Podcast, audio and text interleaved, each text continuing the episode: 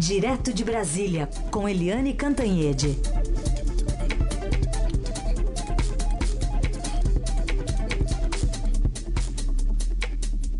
Oi, Eliane, bom dia. Bom dia, Heisen, Carolina, ouvintes.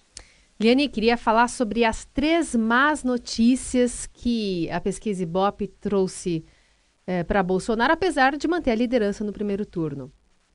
É, é verdade. Ele mantém a liderança, mantém uma liderança consolidada com 28%. É, não é pouco. Agora, as três más notícias é que o Bolsonaro vinha crescendo dois pontos a cada pesquisa. A expectativa é de que ele chegasse nessa rodada do Ibope a 30% e ele não chegou. Ou seja, ele parou de crescer, estagnou. Segunda má notícia, aliás, muito má notícia, é que a rejeição do Bolsonaro cresceu quatro pontos e ele agora tem 46% de rejeição. Significa que quase metade do eleitorado é, diz o seguinte: que não vota no Bolsonaro de jeito nenhum. Esse índice chega a 54% entre as mulheres. E a terceira má notícia é de que no confronto de segundo turno, Bolsonaro volta a perder de todos os demais é, candidatos, a, menos a Marina Silva, que está despencando, e no caso da Marina, mesmo com a Marina, né, que no, no primeiro turno tem 5%, pouquinho caindo, né? Mesmo com a Marina, o Bolsonaro empataria de 39% a 39%. Ou seja, o Bolsonaro vai confirmando que ele é muito forte no primeiro turno, mas que ele é fraco no segundo turno. Todo mundo que diz que vota em Bolsonaro só para segurar e impedir a volta do PT pode estar dando um tiro na água. E aí eu lembro o, aquela advertência do Geraldo Alckmin, candidato do PSDB, na sabatina do Estadão. É, o Geraldo Alckmin diz o seguinte: olha, é, o votar no Bolsonaro é o melhor passaporte para a volta do PT. Pelo Ibope de ontem, isso fica muito claro, gente. Bom, então as três mais notícias para o candidato e, por outro lado, o Haddad crescendo mais três pontos, isolado em segundo, em segundo lugar. Isso tem muito a ver com o, o Nordeste, Helene? Olha, o, o Bolsonaro caiu oito pontos no Sul e o Bolsonaro estava liderando, tinha dado uma arrancada no Sul, chegou a 37 pontos, agora caiu oito. E o Fernando Haddad, ele continua crescendo. O Fernando Haddad, que é o candidato do PT, que aí vai recolhendo os votos que seriam do Lula, né, vai tentando é, encontrar o potencial dele com os com, com o que ele tem agora, e o Haddad chega a 22%. 22% é só seis pontos atrás do líder Bolsonaro. Significa que o Haddad crescendo três pontos, três pontos, três pontos, ele tem chance, inclusive, de fechar o primeiro turno em primeiro lugar. Ou seja, já chegar ao segundo turno é, liderando a eleição presidencial. A conferir. Mas o Haddad, apesar de ter aumentado a rejeição, a rejeição vem aumentando, uh, aumentou pouquinho, oscilou, na verdade, dessa vez, de 29% para 30%. Lembrando que Bolsonaro tem 46%, ou seja, são 16 pontos de diferença na rejeição, que é um fator super super importante numa eleição polarizada como essa e mais importante ainda no segundo turno. Ou seja, Fernando Haddad vai crescendo, vai se consolidando, apesar de, com 22%, ainda estar distante do que o ex-presidente Lula tinha quando ainda fingia que era candidato. Bom, Eliane, mais um panorama aqui sobre Marina Silva, que caiu agora para o terceiro pelotão de vez, né? Está derretendo a Marina. Ciro se estabilizou nos 11% e Alckmin oscilou um pontinho, de 7 para 8, mas ainda é insuficiente para animar os tucanos e aliados. A gente já está vendo uma articulação para os, os que ainda restam no centrão acho que talvez quinta-feira, né, que é o outro deadline, que é uma outra pesquisa que deve sair, já se movimentar de maneira mais agressiva, talvez para fora da candidatura? Como é que você entende isso? Olha, a, Marina, começando pela Marina, porque a Marina chegou a ser o segundo lugar. Né? Vinha o Bolsonaro em primeiro e a Marina eh, estava no segundo, com 12% dos votos. Aí ela manteve os 12, recuou para 9 depois para seis e agora está em cinco. Significa que a Marina Silva deixou de estar no segundo pelotão da eleição presidencial e caiu para o terceiro, tecnicamente empatada com João Amoedo, é, do Partido Novo, que tem 3%, do Henrique Meirelles, do MDB, que tem 2%, e do Álvaro Dias, do Podemos, que tem também 2%. Ou seja, Marina sai do segundo pelotão e agora integra o terceiro, o último pelotão da disputa. Agora, é, quanto ao Ciro Gomes, o Ciro Gomes tem alguns trunfos. O Ciro é, ele tem 11% é, pela terceira é, pesquisa consecutiva do IBOP, ou seja, 11, 11, 11 consolidado no terceiro lugar com 11%. É muito distante, 17 pontos distante do Bolsonaro e agora 11 é, pontos distante do Haddad. Mas o Ciro vai se mantendo muito é, consolidado, ele não perde, como, por exemplo, a Marina, e o Ciro. É, é, o que tem menos é, rejeição de todos eles, só 18%, e no confronto direto com o Bolsonaro no segundo turno, é o que tem a posição mais confortável, Ciro Gomes, com 46%, contra o Bolsonaro com 35%. Ou seja, 11 pontos de diferença a favor do Ciro, eh, numa hipótese, segundo turno, Ciro com Bolsonaro. O que, que significa isso? Que o eleitor do Ciro é, é, não, não tende a abandonar o Ciro por enquanto. Ele continua se é, digladiando com o PT, com o Fernando Haddad, mas o Fernando Haddad, que tirou os votos, sugou os votos da Marina Silva, o Haddad não está conseguindo sugar os votos à esquerda do Ciro Gomes. Quanto ao Geraldo Alckmin, Geraldo Alckmin tinha sete, foi para nove, foi para nove de novo, recuou para sete, agora recuperou um ponto, oscilou positivamente para 8%, bem distante, 20 pontos distante do Bolsonaro, e isso, evidentemente, deixa a candidatura dele, a campanha dele, muito ansiosa. É, hoje já há notícias confirmando que a gente já suspeitava de que o João Dória, em São Paulo, que se elegeu em primeiro turno há dois anos atrás para a Prefeitura de São Paulo, no rastro, na onda do Alckmin, que o João Dória agora já manda emissários para conversar com Bolsonaro, que é o líder das pesquisas em São Paulo. Então, o Alckmin tem que é, segurar o Dória, a ansiedade do Dória, segurar aí a, aquela coceira da traição do Centrão e tem que uh, discutir com os tucanos qual é a, a estratégia da campanha tucana daqui em diante. Até porque é o seguinte: é, o Bolsonaro teve essas três más notícias é, que eu falei no início, por conta, muito por conta da propaganda do, uh, do PSDB na, na televisão. Ah, essa propaganda tem sido bastante incisiva. Finalmente, o, o Alckmin politizou a campanha dele, fazendo comparações e lembranças muito duras em relação ao Bolsonaro. Além disso, outro fator que contribuiu para essa, essas três más notícias do Bolsonaro, é, outro fator foi aquele movimento das mulheres no, nas redes sociais. É um movimento muito forte que atrai, inclusive, apoio de manifestos de intelectuais.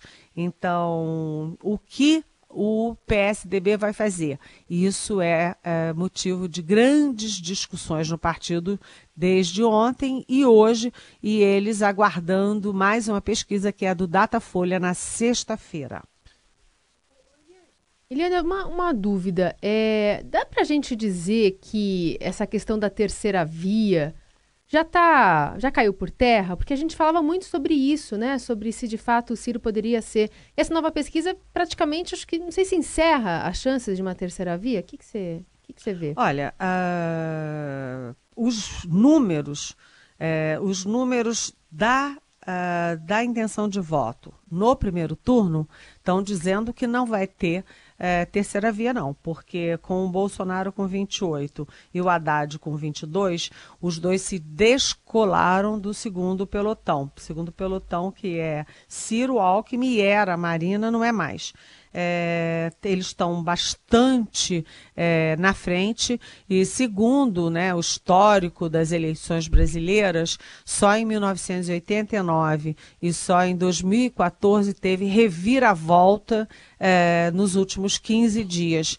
Quer dizer, nas outras todas as eleições, quem estava à frente nos últimos 15 dias continuou na frente até chegar no segundo turno. Então, está muito difícil mudar o quadro de um segundo turno entre Bolsonaro e Haddad, mas eu queria fazer uh, uma, uh, uma, uma ressalva, que é o seguinte: todo mundo achava, inclusive eu achava, que ia ter um segundo turno já no primeiro.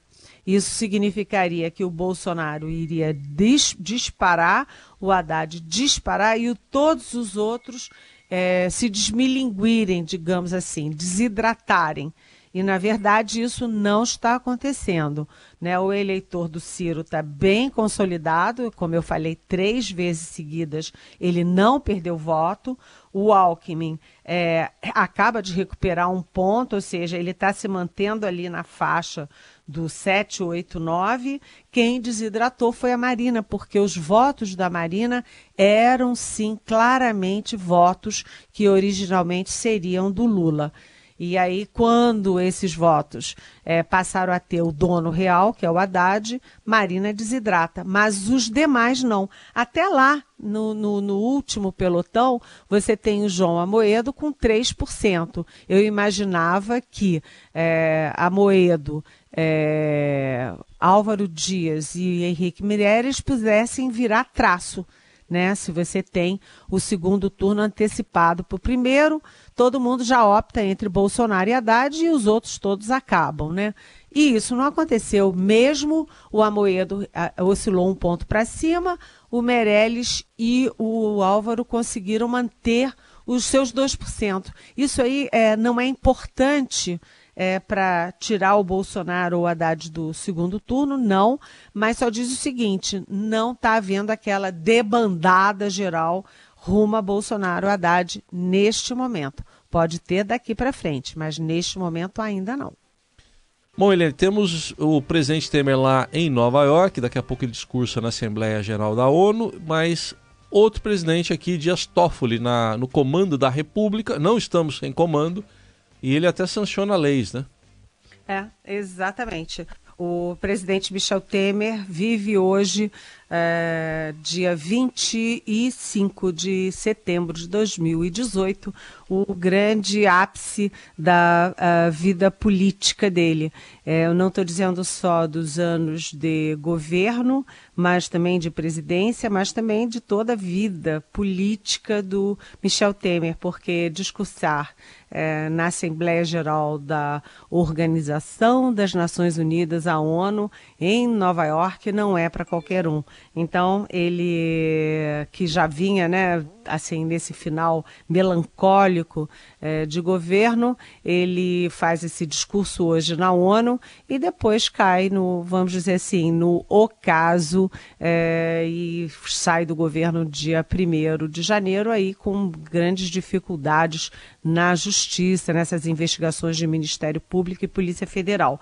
Mas o presidente Temer vai dizer hoje na Assembleia da ONU que o Brasil tem instituições sólidas que a democracia no Brasil é sólida, que não há nenhuma ameaça à democracia, ganhe quem ganhar a eleição de outubro. Eu acho esse discurso importante, uma ratificação das instituições, porque a gente sabe que o PT fica dizendo o tempo inteiro que a Dilma foi golpe, que tudo é golpe, que a prisão do Lula é golpe. É importante você ter uma visibilidade dessa, um holofote desse, para dizer que o Brasil vive uma democracia, e isso é verdade. A gente pode é, não gostar do candidato X ou Y, mas as instituições, é, a, a, institucionalidade brasileira está muito acima do fulano ou do beltrano. Né? A gente tem uma democracia sólida que saberá lidar com as dificuldades. E o Temer vai dar essa, essa mensagem de tranquilidade na ONU, e inclusive para tranquilizar os investidores, os investidores que olham o Brasil, que miram o Brasil, estão estacionados, estão com medo. E o Temer vai dar essa mensagem. Agora, é, deve falar também da questão da Venezuela, até porque ele vai se encontrar com o presidente da Colômbia, vai ter uma reunião bilateral com o presidente da Colômbia, exatamente para tratar da questão da, da Venezuela, que é uma questão gravíssima, que tem até cunho humanitário e tem reflexo nos países vizinhos, como o próprio Brasil e a própria Colômbia né, por causa dos refugiados. Agora, aqui no Brasil, como você disse, o presidente do Supremo Tribunal Federal, Dias Toffoli, assumiu a presidência enquanto o Temer está fora. O Eunício Oliveira, que é presidente do Senado, não pode assumir porque é candidato. O Rodrigo Maia também não pode assumir porque é candidato. E o Dias Toffoli sentou na cadeira. A Carmen Lúcia não sentava, não mas o Dias Toffoli sentou na cadeira de presidente, assinou atos e disse o seguinte: aquela cadeira não é de pessoas, é de instituições, ou seja, é, tem uma função institucional. E ele bem mais ousado do que a Carmen Lúcia. Isso já diz muito do que vem pela, aí, é, pela frente aí no Supremo Tribunal Federal. Ô Eliane, vamos para uma pergunta rapidinha de um ouvinte aqui que está de olho nas propagandas que estão passando aí na cadeia de rádio e TV. Vamos a essa pergunta. Bom dia, o pessoal da Rádio Eldorado. Bom dia, Carol. Bom dia, Eliane. Tudo bem? É, aqui quem fala é o Alexandre Assis. Eu queria fazer um, uma pergunta para Eliane sobre a legenda partidária.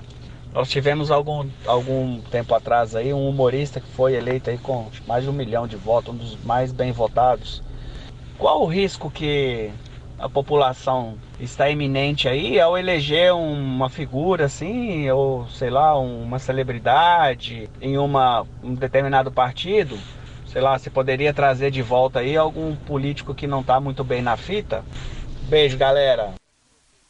Olá, Alexandre, bem-vindo, bom dia. É, essa pergunta é importante porque houve uma mudança na lei. A partir de 2020, você não vai ter mais coligações em eleições proporcionais, ou seja, para deputados, vereadores, você não vai ter mais coligação. Mas em 2018 ainda está valendo a coligação. O que, que significa isso? Que o partido X se coliga com o partido Y e o partido B. Esses três partidos dividem as vagas. Então, se você tem um tiririca por exemplo, com seu um milhão de votos no partido B, é, ele traz aquele um milhão de votos para a coligação dele e no rateio ele puxa candidatos do partido X e do partido Y. Ou seja, o voto do Tiririca não é só dele, mas é da coligação dele e ele acaba elegendo outros parlamentares que tiveram menos votos individualmente do que candidatos de outras coligações. Então, em vez de ser voto homem a homem, é coligação a coligação. E assim o Tiririca elegeu um monte de gente é, que eu diria que é a bancada dos 100 votos. A gente ainda convive com isso em 2018, mas a partir de 2020, é, isso pelo menos vai ser corrigido na legislação e na prática eleitoral brasileira, Alexandre. Menos mal, mas agora ele está mostrando os peitos aí, né? Literalmente na propaganda, e o número vem no traseiro. É Ai, assim, é assim, o nível é Deus. esse agora. É, que horror, né? E tem gente que vota, depois reclama que a política tá ruim, que o Congresso tá ruim. É. Gente, vota direito, né?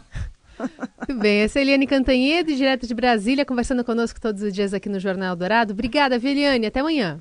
Até amanhã, beijão.